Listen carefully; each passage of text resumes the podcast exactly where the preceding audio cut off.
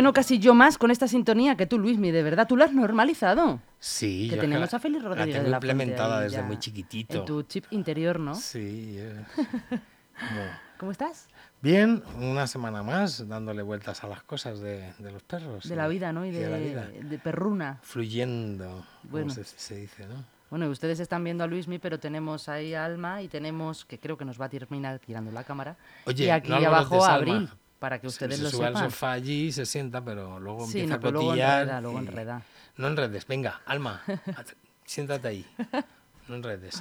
Bueno, Luismi, cuéntame cositas. ¿Hoy te has preparado algo? ¿Tienes pensado algo? Bueno, habíamos hablado la semana anterior de que íbamos a dar unas, eh, unas claves, Mm. unas, unas indicaciones magistrales de estas, de que como vienen muchas, que se proyectan mucho en las redes sociales, de os vamos a enseñar en, en pocos pasos y en 10 días vuestro perro va a caminar con la correa sin tirar. Ajá. Bueno, pues eso es relativamente sencillo. Si el único problema que se plantea, eh, sí, como, como- como casi siempre, es que pues nosotros eh, nos disciplinemos como humanos y sigamos las instrucciones de cualquier profesional. Pues son, son dos pasos, pero claro que hay que seguirlos.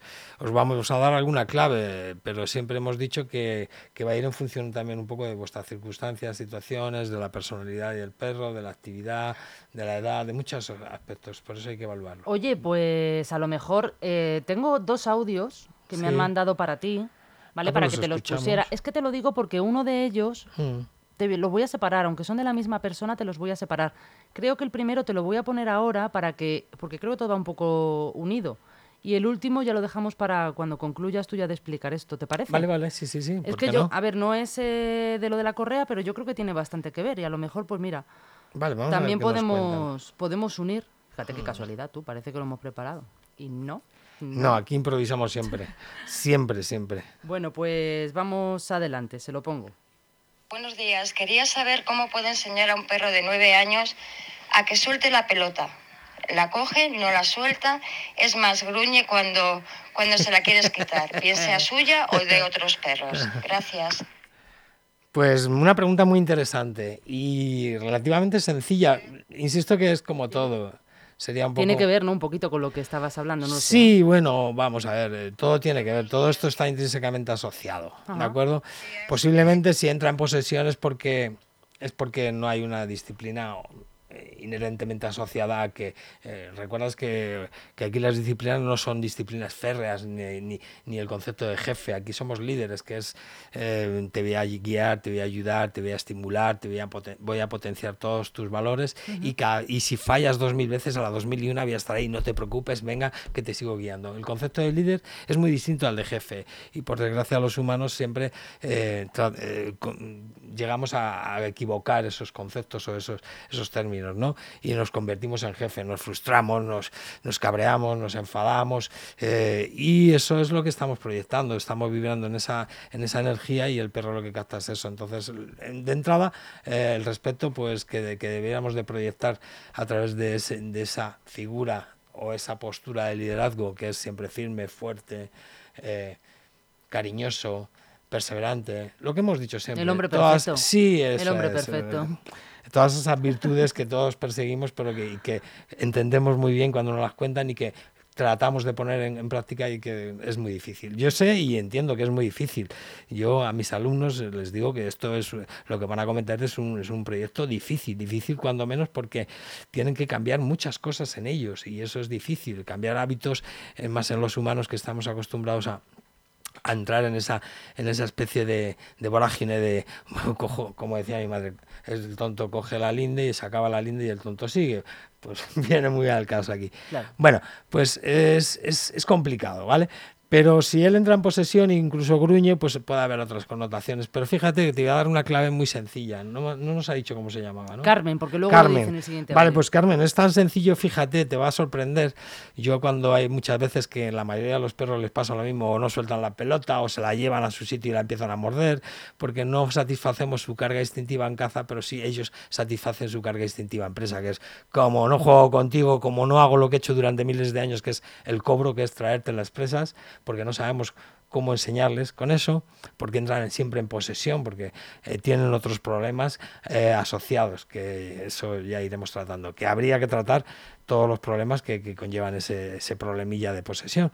Pero fíjate qué sencillo. ¿Y si jugáramos con dos pelotas? Yo te tiro una pelota y cuando vas a por ella te digo, bravo, muy bien, cuando la coges y empiezo a botar la que yo tengo. Y me olvido del perro. Empiezo a mirarla y digo, jolín, qué divertido el perro va a venir porque ya no entra, su, su, cerebro ya no entra en posesión, ya no hay un solo objeto que es el que es el objeto además de, de posesión, valga la redundancia, ¿no? Claro, claro. sino que hay otro y además es normalmente siempre que pido eh, para trabajar este o, o para evaluar ese tipo de, de la acepción de los, de los perritos que tienen en el cobro, pues trato de que sean dos pelotas, siempre les digo, dos pelotas iguales. Y en su defecto dos de tenis, aunque no son recomendables, yo no recomiendo las de tenis, como veis, mis perros las que traen no son de tenis, son de un material. Podríamos enseñar una de las de tus perritas para que la gente la vea.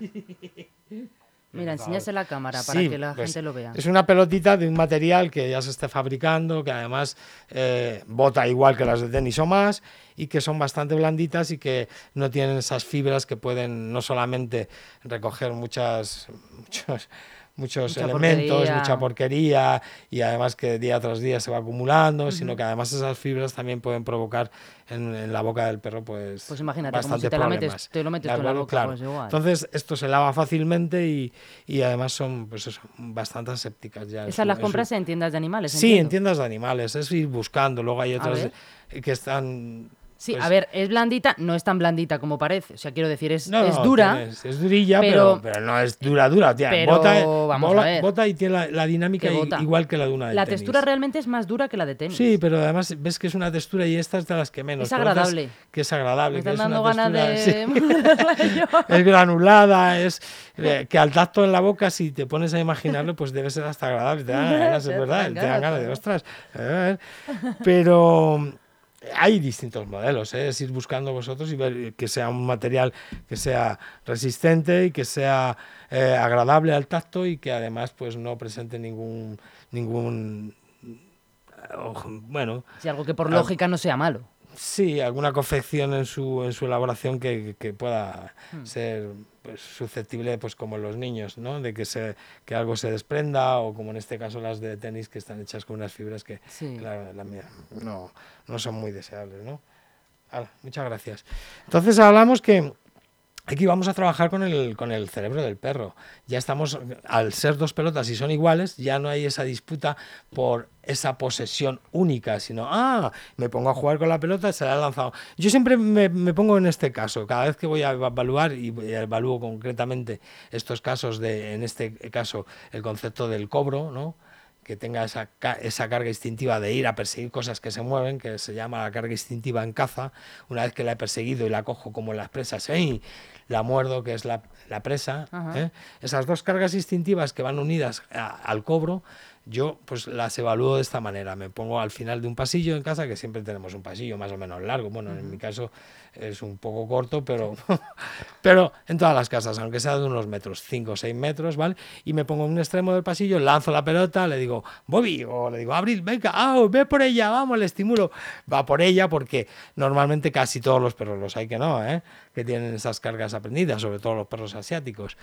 Y porque es algo que va en la información genética a lo largo de los años. ¿Y qué le pasa a los perros asiáticos? Ya por curiosidad. Mm, bueno, los perros asiáticos no tienen muchas cargas instintivas dirigidas hacia le la tiras la pelota y te dice que vaya. No se han usado mucho para la caza la mayoría de las razas asiáticas. Entonces, y que tienen pues una manera un poco extraña ¿no? de, de tener un vínculo con el humano, que es distinto, pero es mejor, porque ahí te tienes que ganar al perro, ¿no?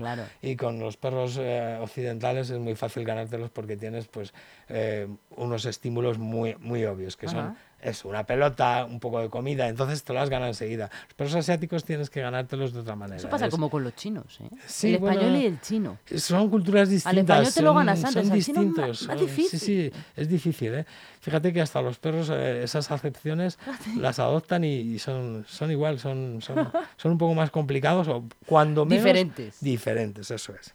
Bueno, no Bueno, hablábamos de Venga. que nos ponemos en un extremo del pasillo, estimulamos. Yo al principio lo que suelo hacer es crear interés. Yo no cojo y la pelota y enseguida se la lanzo. Oye, Alma, venga, vete a por ella, si no empiezo a jugar con ella. Digo, anda, cómo mola esta pelota. Y ni siquiera miro al perro. El perro enseguida le voy a crear esa, ese instinto de curiosidad. Anda, ¿qué está haciendo? Anda, y es una pelota que se mueve. La hago moverse de un lado para otro, con las manos así en el suelo.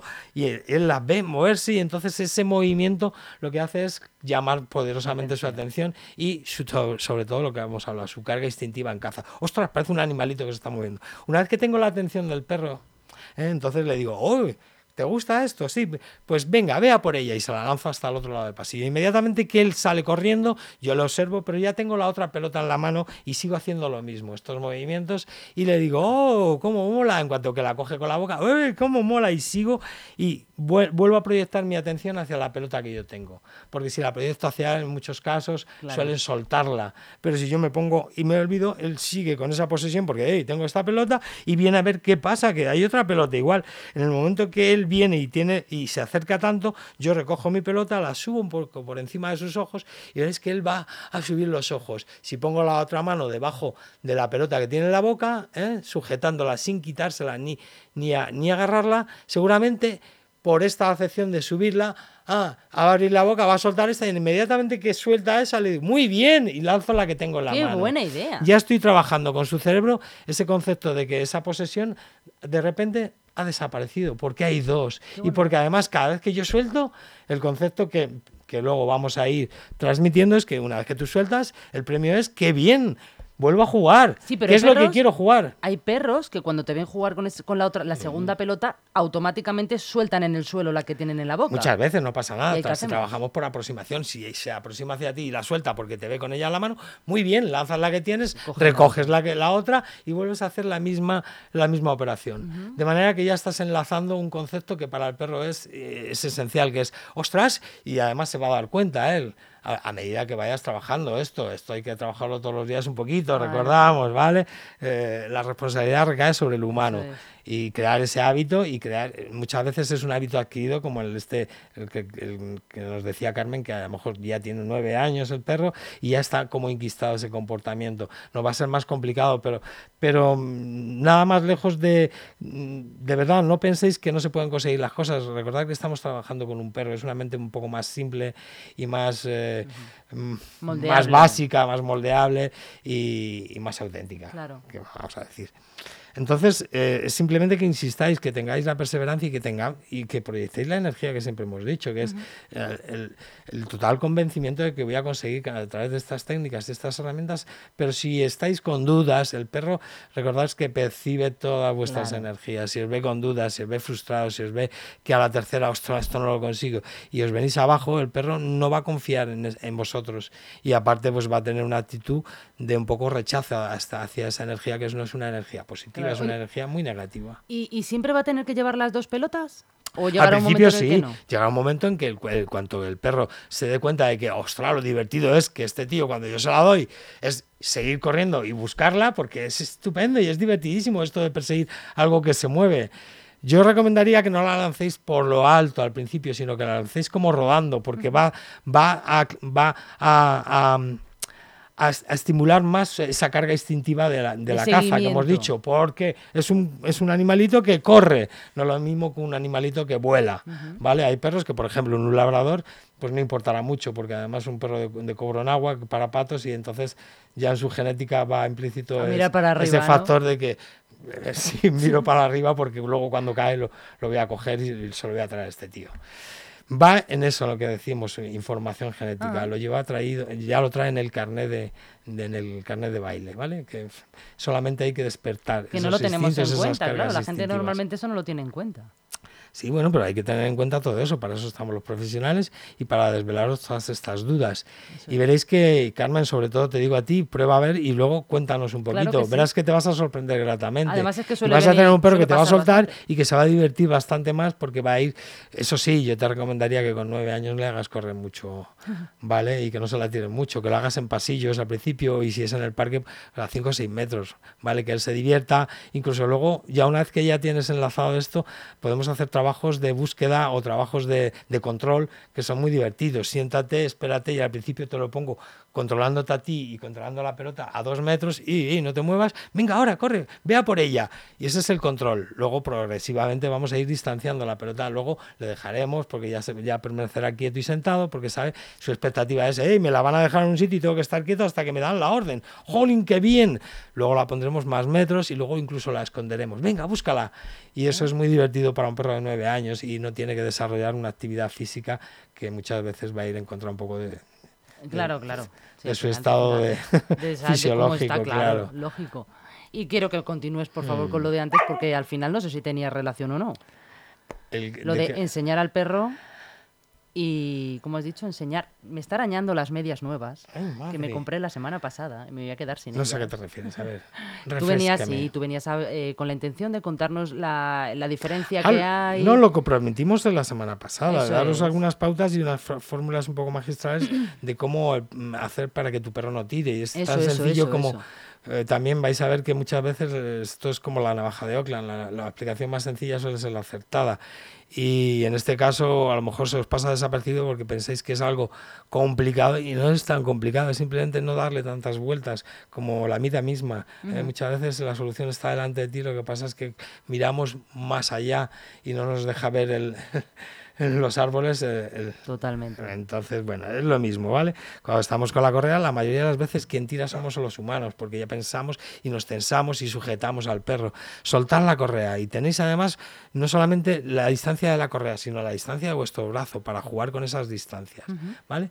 Y en la medida en la que el perro esté con la medida eh, con la correa floja y relajada y captéis su atención, lo primero que tenéis que captar su atención, por ejemplo, su nombre Bobby, y cuando viene, ¡ey! estimulamos con un paquetito de chuches y cuando, ¡ey! en cuanto que, que, has, que has atendido a tu nombre y me estás mirando muy bien, ya tenemos la atención del perro, ya nos está mirando, pues ahora cada vez que el perro vaya con la correa distendida, vamos a decir, qué bien, y vamos a mantener esa conversación, bravo, eso, súper, de vez en cuando eh, vamos a intercalar un refuerzo positivo a través de, en figura de premio alimentario o de juego con una pelota, bravo, muy bien cada vez que él tire no vamos a decir nada, nosotros vamos a distender, no vamos a tirar ni a tensar ni a sujetar al perro, sino, ¡ey! Vamos a ir detrás ¡ey, por aquí! Vamos a llamar su atención, ¡ey, bravo!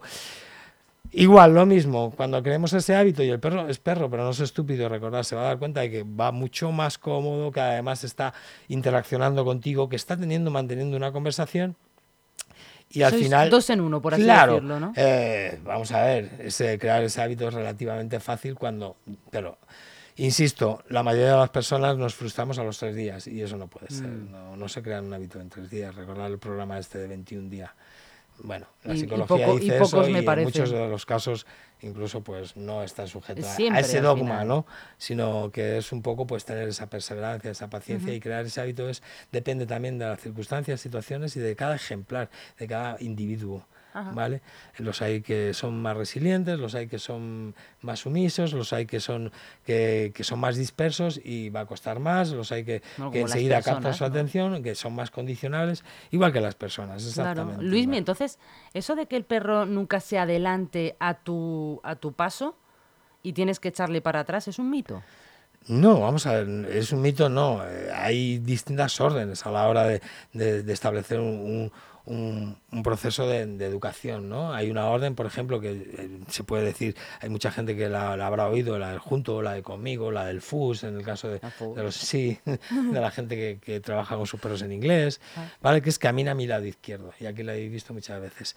Eso se consigue porque es la necesidad. Yo hay muchas veces que voy por la calle y hay mucha gente, mucho público, y le digo a mi perra conmigo. Y se pega a mi lado izquierdo. ¿Qué quiere decir esto? Que sus patas delanteras van paralelas a mis piernas, ah. en el lado izquierdo, que ya hemos dicho el porqué del lado izquierdo. No se puede adelantar, no se puede atrasar, no se puede separar y va a ir pegada ahí. De manera que casi somos como, como un ente dos en uno. Un binomio, eso es, dos en uno. Vamos pegados. Si yo giro a la derecha, ella gira conmigo. Parecemos, parece que vamos pegados. Con, Como bailando. sí, parece que vamos pegaditos con, con pegamento y no hace falta correa. Es una orden dinámica de control. ¿Vale? Yo necesito que estés aquí por las circunstancias. X, las que sean. Incluso porque viene un perro, por lo que sea. Y, y luego está la, en la forma liberada. Alma en la forma liberada puede ir todo lo que da la correa, adelante o atrás, derecha e izquierda, lo que no puedes tirar, lógicamente. Y ya en cuanto que nota esa mínima tensión, como ya hemos trabajado y lo hemos eh, establecido, pues uh, ella es quien está pendiente de esa medida, ¿vale? No yo. Con el tiempo, una vez que la has enseñado, ella es la... eh, el La que lo gradúa. Sí, es la que está pendiente de ello, es la- es la responsable de que en cuanto que haya, ella note ese, ese, ese tacto, que haya la mínima tensión, ¡boom! Se, Ya, se, se eche para, claro. para atrás. ¿De acuerdo? Qué bueno. El que vaya a tu lado. Pero normalmente siempre vamos, aunque vaya liberada, siempre va por la izquierda. ¿Por qué? Porque es donde nos comunicamos. Yo, yo he visto muchas veces casos en los que eh, estás reclamando o estás eh, llamando a tu perro y, y estás mirando para todos los lados. Es como un lío, ¿no? Ya. Parece, uff, es ¿Dónde como está? jugar al escondite. Yo si requiero a mi perra, le digo alma y yo nada más mirar al lado izquierdo ahí. sé que va a estar ahí. Y ella también le da mucha confianza. eh, Cada vez que me requieren, sé que es por aquí donde hablo Eso con es, mi dueño. donde me comunico Esto se enseña sencillo también. Una vez que tenemos trabajados todos esos aspectos de la correa, siempre me voy a dirigir al perro y voy a hablar con ella, voy a mantener una conversación, voy a ver- tener, va a tener un refuerzo positivo, va a tener toda mi atención en el lado izquierdo. Sin embargo, en, el- en esos procesos de aprendizaje, cada vez que ella, que va a pasar muchas, en muchas ocasiones, se, se, se, se va hacia el lado derecho, ahí es como si no existiera. Y yo vuelco mi atención en el lado izquierdo, incluso miro hacia el lado izquierdo, eh, incluso puedo estimular, hacer un sonido, ah, o estimular, hacer un, un sonido o un ruidito con, con un paquete de salchichas o de, o de- de chuches. Y en cuanto que ella vuelve, porque "Ey, es por ese lado, el lado izquierdo, en cuanto que ella aparece por el lado izquierdo, le digo, ¡ay, claro! Aquí es donde hablamos. Muy bien, y encima la premio. Claro, y cada vez que va al lado derecho, no, tiene nada. De manera que si os ponéis a pensar y a, y a lucubrar muy poquito, os daréis cuenta que la tendencia natural es, ¡eh!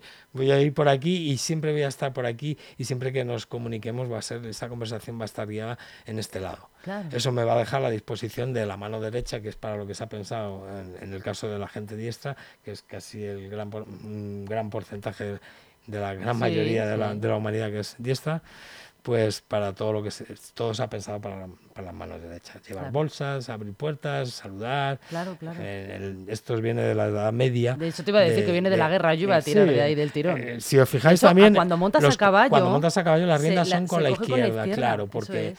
se reserva La a la derecha derecha para la espada para, y para todos los utensilios que venían, es.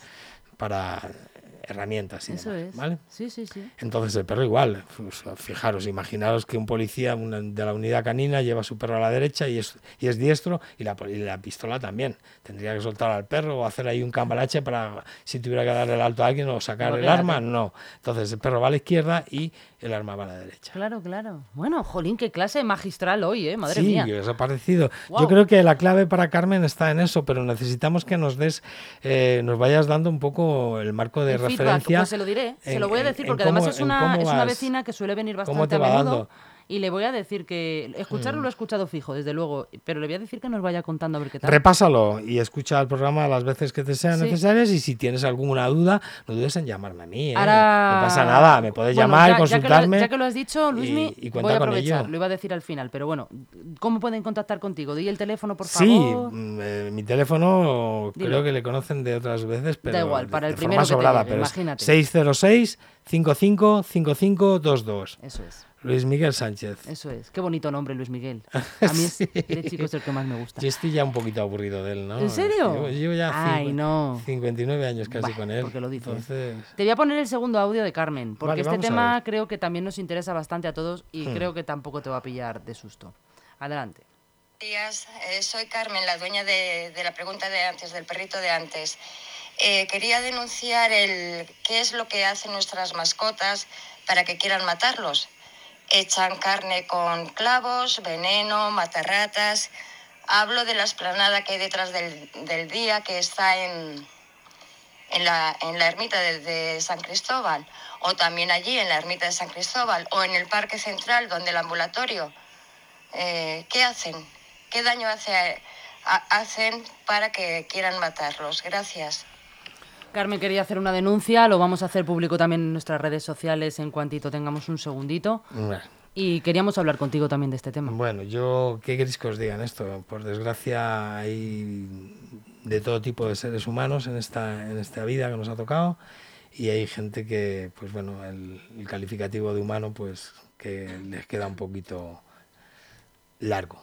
Y bueno, ¿qué puedo decir? Es que lo único que puedo decir es que, que, que os insto a que cada vez que esto ocurra, cada vez que, que detectéis que hay algún tipo de prácticas parecidas que lo denunciéis inmediatamente y si podéis de hecho yo hace no mucho eh, eh, voy por la colonia de los frailes que voy a correr Mm. todas las mañanas y, y- y también algunos algunos dueños de, de perritos algunos compañeros humanos de perritos me, me estuvieron diciendo alertando de que estaban siendo la práctica esta de los venenos y de las salchichas con alfileres y la estrinina se estaba dando mucho por allí y ya ¿eh? había habido algunos algunos que otros casos y algunos que otras víctimas caninas, ¿no?